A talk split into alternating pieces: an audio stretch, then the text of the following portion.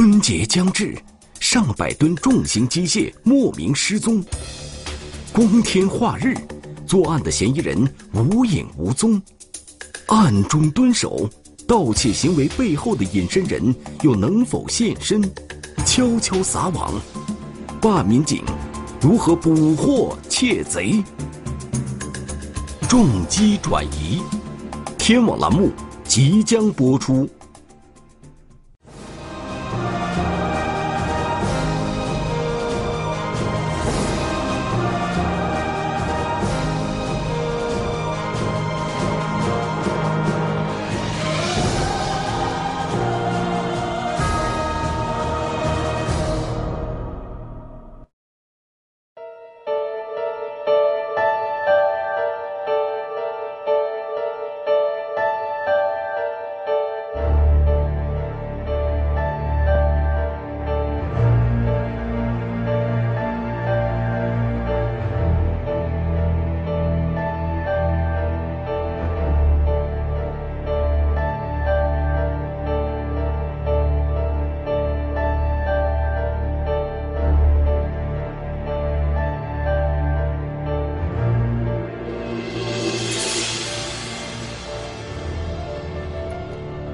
二零一八年二月五日，还有十一天就到春节了。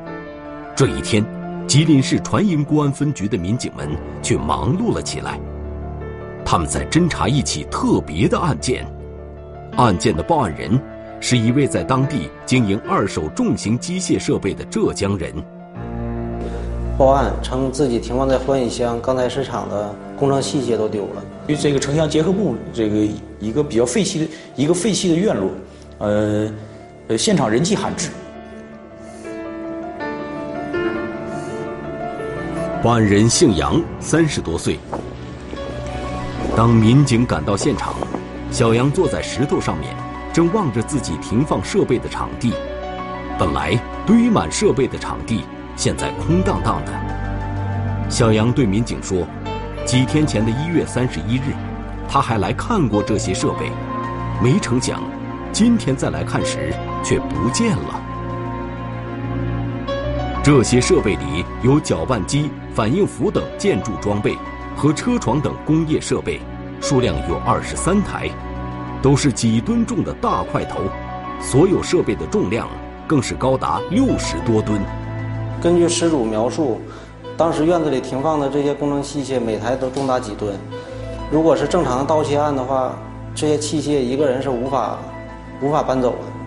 嗯，何况这一个院子里二十余台机，呃，工程器械都没有了。现在，这些设备对于小杨来说，就是他的全部家当。民警对案发现场第一的印象就是空旷，院子里面不见一点东西。空荡荡的，在大院门口，民警发现了一个撬开的锁头，地面上还有明显的轮胎碾压痕迹和深浅不一的脚印。这这院里所有所有东西都没了，一个都不剩。我们到达现场以后，看到院子大概有半个足球场那么大，院子里空空如也。面对空旷的场地。民警感到匪夷所思。根据以往的办案经验，如果是盗窃案，犯罪嫌疑人一般会选择价值较高、容易得手的小型物品，很少会有人把目标放在重型装备这样的巨型物件上。因此，这是不是一起盗窃案，民警们一时也无法判断。不符合我们过去所熟、所接触到的盗窃案件的。这个秘密的手段，这种这这这样的这个常理。而且，如果这些器械真的被盗，至少要有专业的运输工具和吊装设备及两三个人力来辅助实施，并且不会在短时间内盗窃完成。难道真的有人会冒这么大的风险作案吗？对此，民警也有不同的看法。首先，我们考虑到。他对这个设备的所有权问题啊，是不是在经营的过程当中有债务纠纷啊，或者是一些其他方面的民事上的原因啊，造成了这些设备啊被其他的呃债权人啊，或者是呃债务人拉走这个状态。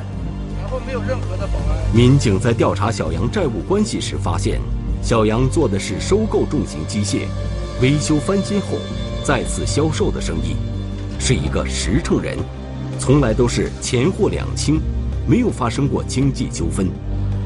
那么，会不会是小杨生意做得好，招致同行忌讳，因而麻烦上身了呢？警方也调查了与小杨有经济来往的联系人，大约有三四个人，我们进行逐一排查，啊，并且对其进行询问，都没有作案的时间。为了尽快找到不见的设备，民警再次勘察了停放设备的现场。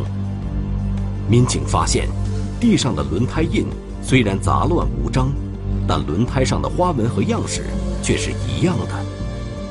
当时我们分析应该是一辆车，因为当时院子里有二十余台大型的工程器械，一辆车是无法拉完的，应该是分了几次拉走的这些工程器械。既然是一辆运输车多次装运。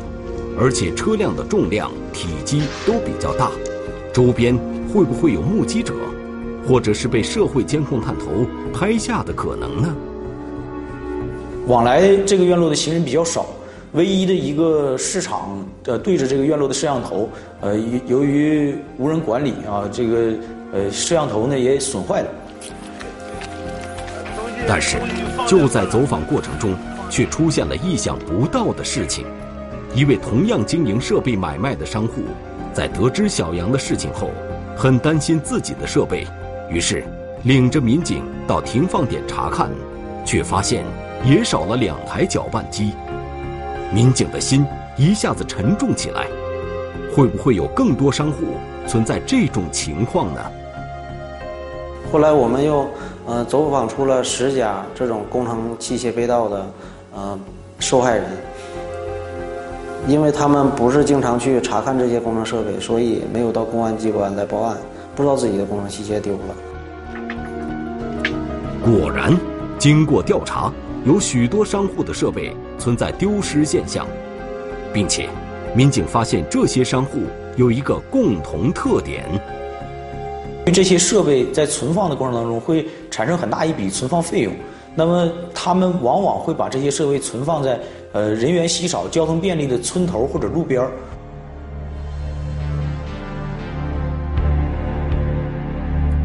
并且存放的现场，商户既没有找人看管，也没安装监控探头，这让案件侦破陷入了困境。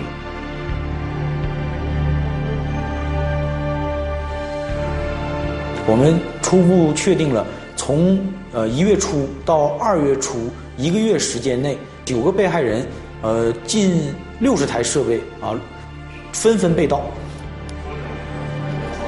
丢失的设备之多，时间之短，办案民警顿时感到了破案的压力。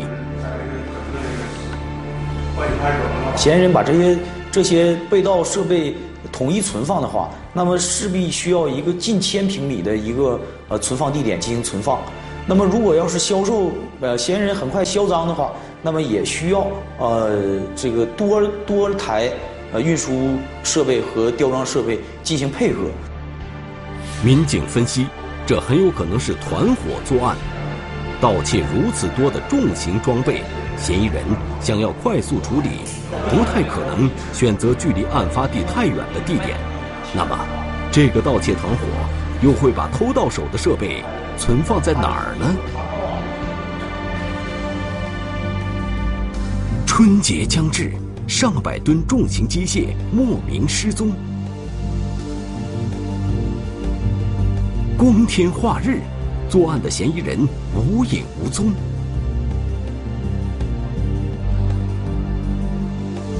细致研判，重要线索终于出现。视频追踪，民警又能否拨开迷雾？重机转移，天网栏目正在播出。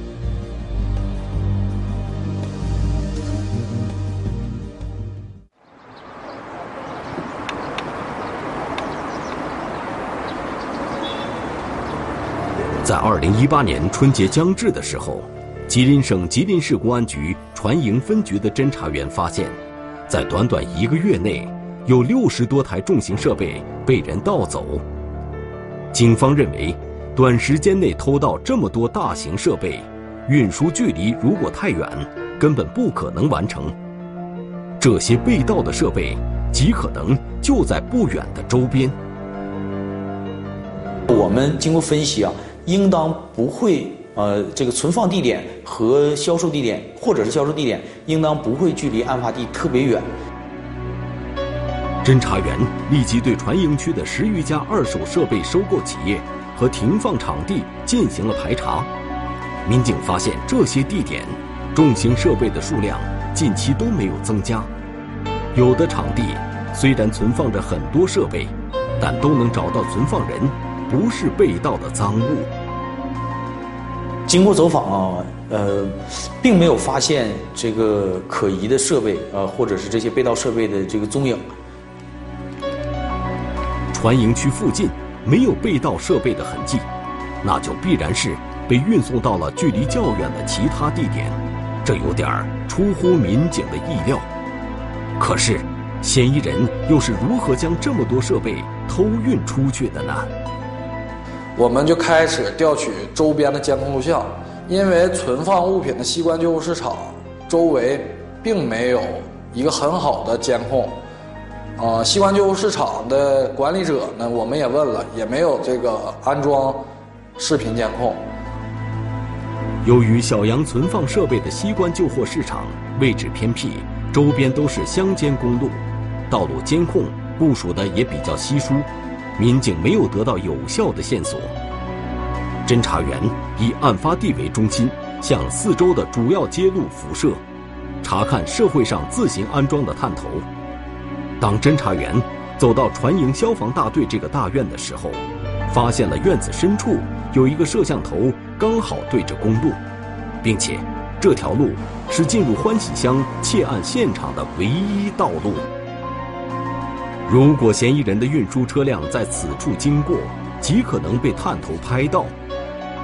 由于小杨报案时窃案早已发生，民警根本无法确定盗窃行为发生的具体日期，所以，民警们只好把近一个月的监控画面都提取了出来，逐一查看。二月三号，呃，下午一点五十分左右，呃。摄像头正对着消防中队正对着的公路边儿啊，有一台呃红色车身、黄色雕臂的呃自卸自卸吊车啊，快速经过这个消防队门前的道路。民警看到这辆车自东向西行驶，车上拉着两台灌装设备，经辨认，这两台设备正是小杨丢失的物品。随后，民警发现这辆车。在二月一号到四号都会经过这里，可由于监控探头距离道路太远，又没有正对着道路的方向，民警只能大致认出车辆的基本外形，无法确定车牌号码。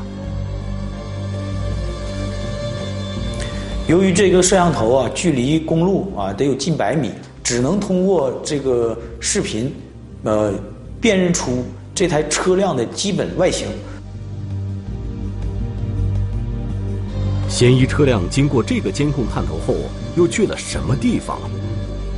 沿着旧货市场向西延伸，就是船营区的主干道欢喜路。这条路可通往机场、高速公路以及吉林市区等多个方向。嫌疑车辆会选择哪条路呢？这这样的大型车辆在白天在我市的城区内属于紧行的，是紧行的。将这些设备运输出我辖区，唯一的可能性就是呃通过高速公路进行运输。民警推断，嫌疑车辆载着偷来的重型设备，不太可能进入市区，去机场的可能性也不大，极可能选择相对僻静的方向，因而，民警将重点放在了距离案发地最近、通往城外的出口——浑乌高速公路吉林西收费站。呃，当我们对呃高速出城口的卡口录像进行调取的过程当中，发现由于长吉高速啊在进行道路拓宽和维修的工这个工程，那么这个录像啊一段时间的这个出城和入城的这个呃卡口这个高速收费站录像没有呃通电啊，也没有这个有效的监控录像。这样一来，民警无法确定嫌疑车辆的行踪。即使是嫌疑车辆曾经从这里通过，上了高速公路，还有长春、吉林南、吉林北三个不同的去向和许多出口，想要寻找可疑车辆，无异于大海捞针。面对困境，办案民警只好将二月三号当天至次日二十四时三个方向的沿线监控视频全部调取出来，逐帧逐秒的进行辨认。六将近六十个小时的监控视频，啊，我们专案组分成三组，啊，三组人员，呃，每一组负责一个方向的视频。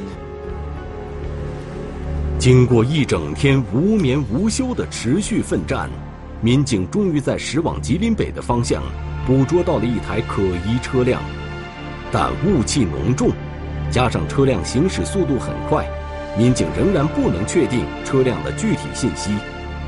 侦查员将这辆车的影像一一截图，逐一分析，果然有了发现。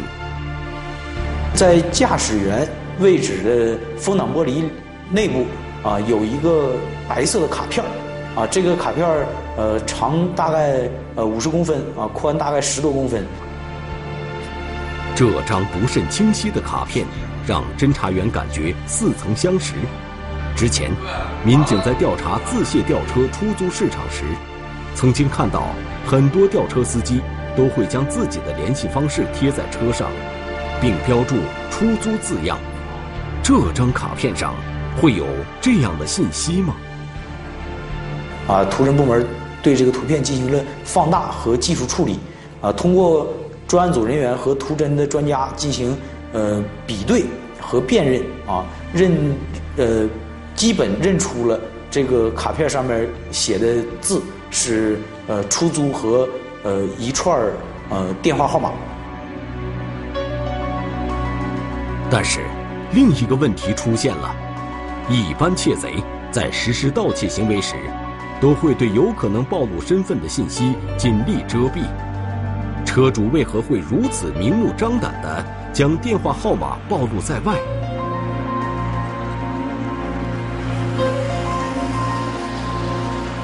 给这台车的车主啊打了一个电话，呃，以约约他要租这要租用他这台自卸吊车。到现场之后啊，见到了车主，同时呢也见到了这台车辆。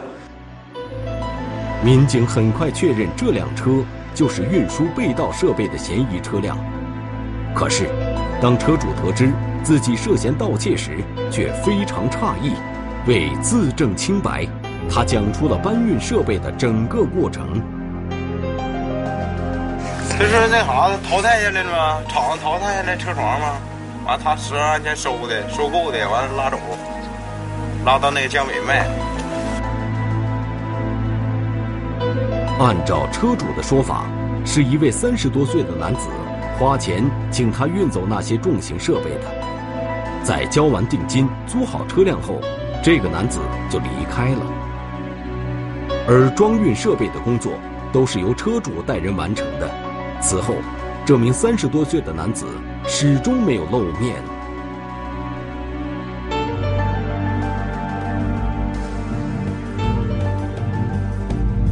经波折，嫌疑车辆的行踪再度成谜。细致研判，车主信息疑点重重。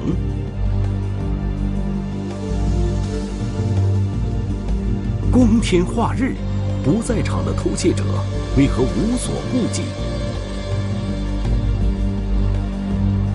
伪装蹲守，神秘男子又能否现身？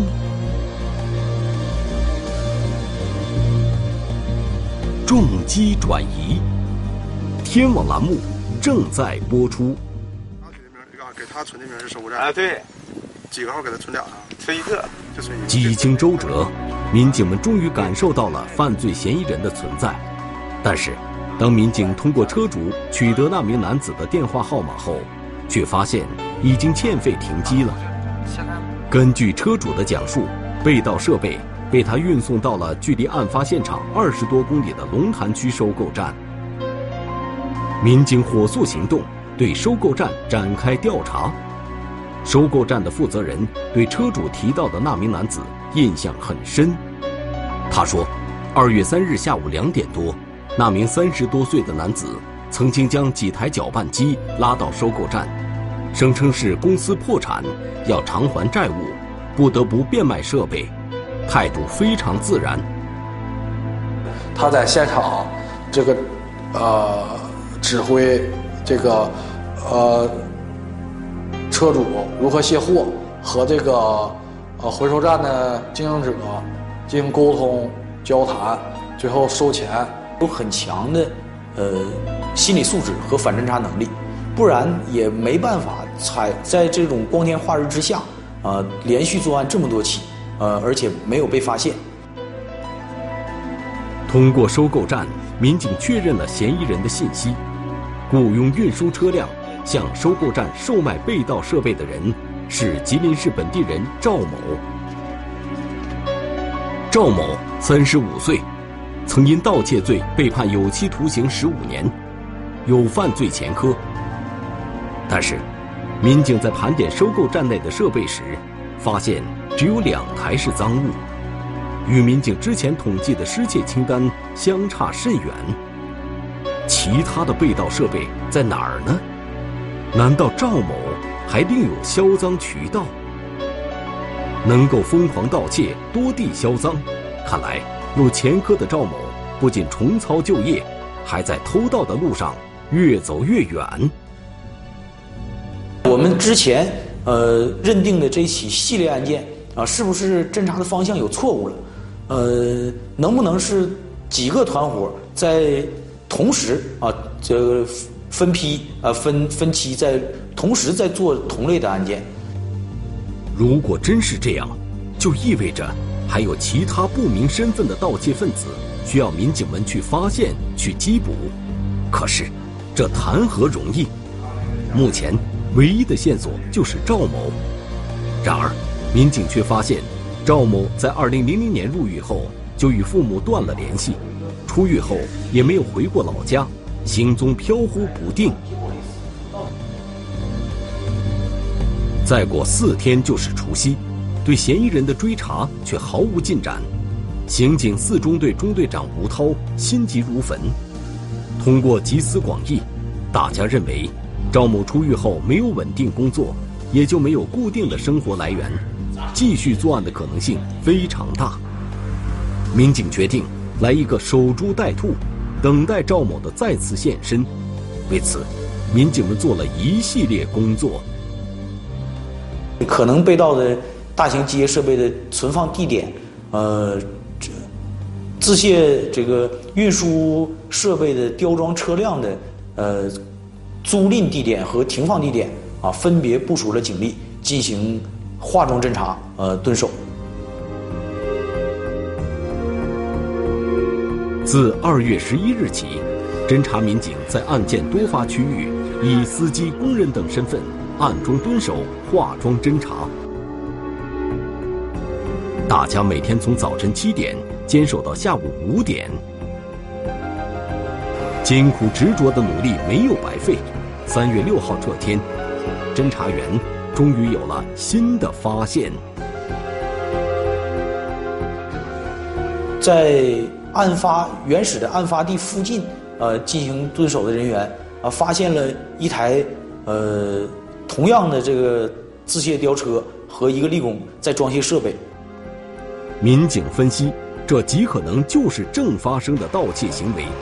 尽管内心激动，但为了揪出隐藏在暗处的赵某，民警决定按兵不动。但是，意外事件却突然发生了。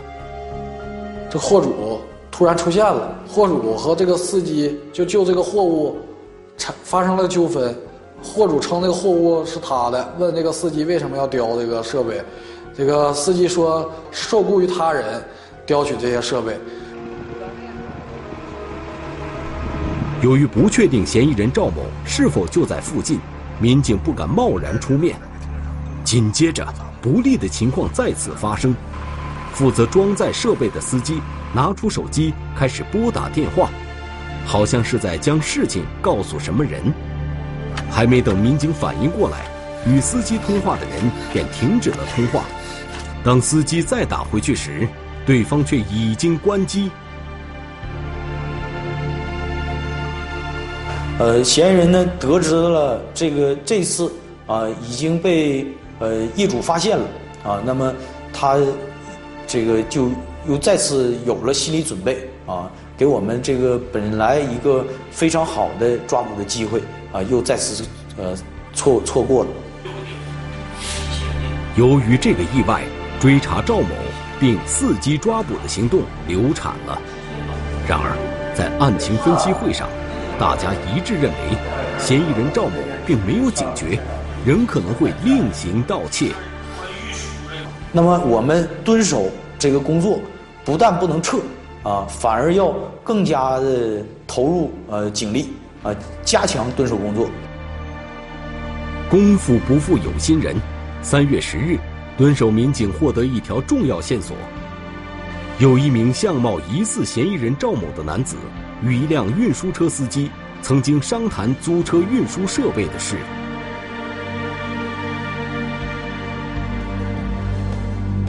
沿线追踪，偷盗行为接连发生。伪装蹲守，隐身幕后的人依然难觅踪影。严谨侦查。传引警方能否抓住良机？悄悄撒网，办案民警如何捕获窃贼？重机转移，天网栏目正在播出。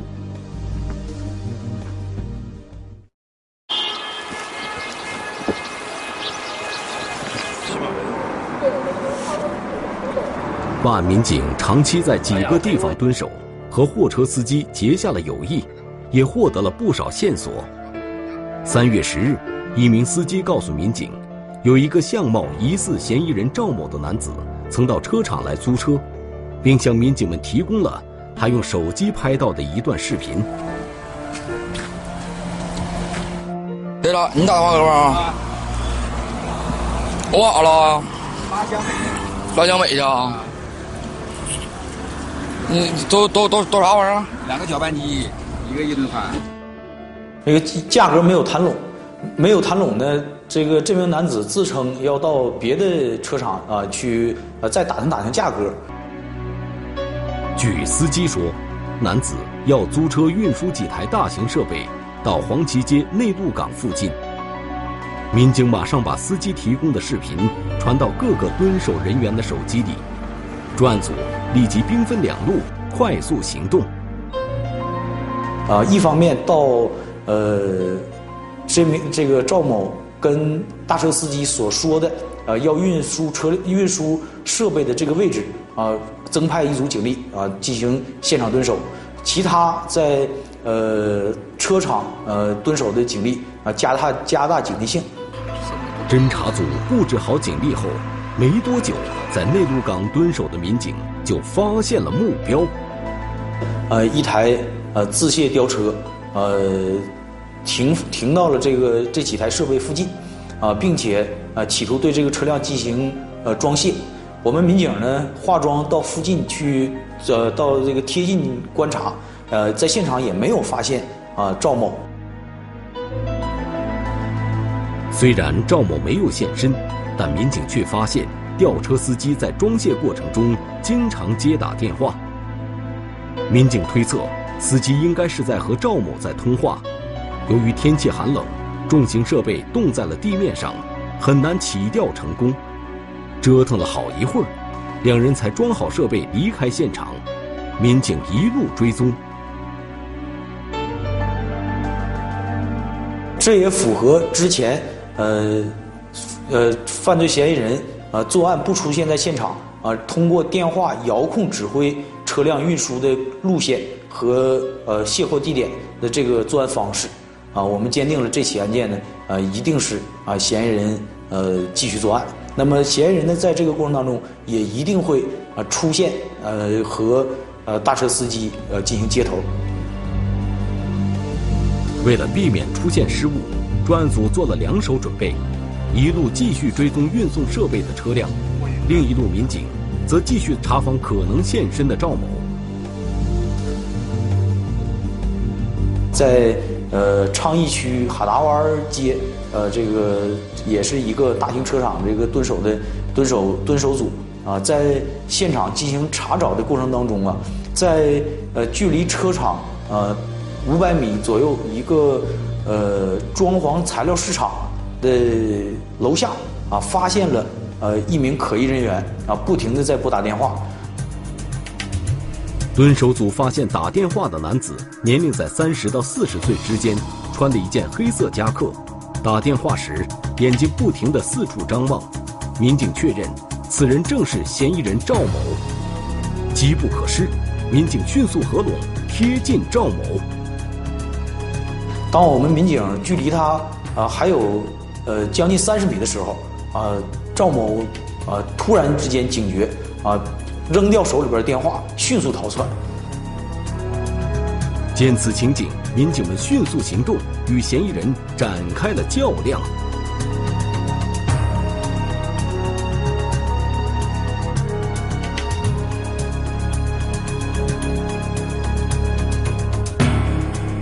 我们俩抓的前那是拼死命挣扎，最后我我们四人到时候给他摁那块儿。可是，到案的赵某却对侦查员的讯问充耳不闻。赵某呢比较特殊啊，他在监狱年很年轻的时候就在监狱里边服刑，服刑十五年之后出来啊，也没有任何的亲情啊和这个友情啊，他呢自己孑然一身。啊，这个生活呃比较困顿。根据赵某的特殊情况，民警没有急于求成，而是拉起了家常，并和他聊起了他的父母和家庭。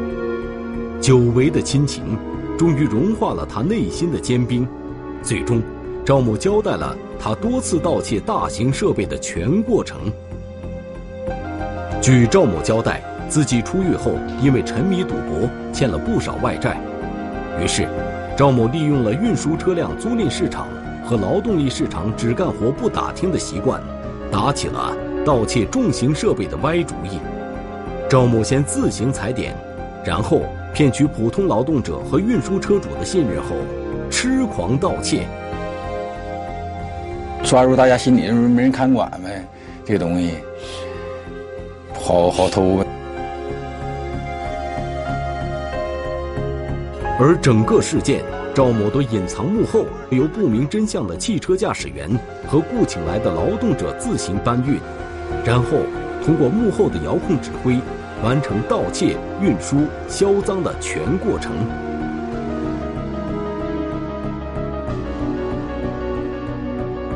这起案件的破获呢，也给呃受害人一个呃警示，呃，不要因为。呃，节省一点儿这个租金和场地使用费用，啊，而把这些自己的设备和财产放置在不安全的地方，啊，最后呢，呃，给了犯罪嫌疑人以可乘之机，啊，也给自己的财产啊遭受了遭受到了巨大的损失。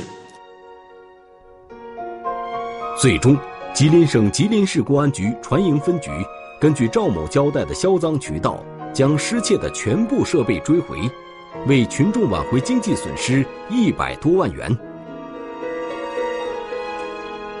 赵某的一错再错，不仅给丢失设备的商户带来了损失和伤害，他自己也将为此付出代价。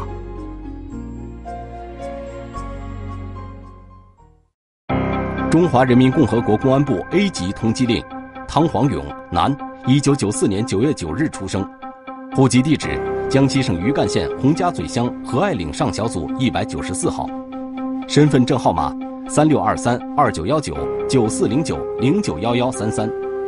该犯罪嫌疑人涉嫌电信网络诈骗犯罪在逃，请广大观众提供有关线索，及时拨打幺幺零报警。夜间出行，妙龄女子竟成为黑车司机觊觎的猎物。生死未卜，失踪的被害人牵动多地警方携手追寻。天网监控捕捉关键线索，嫌疑车辆。究竟打算开往何处？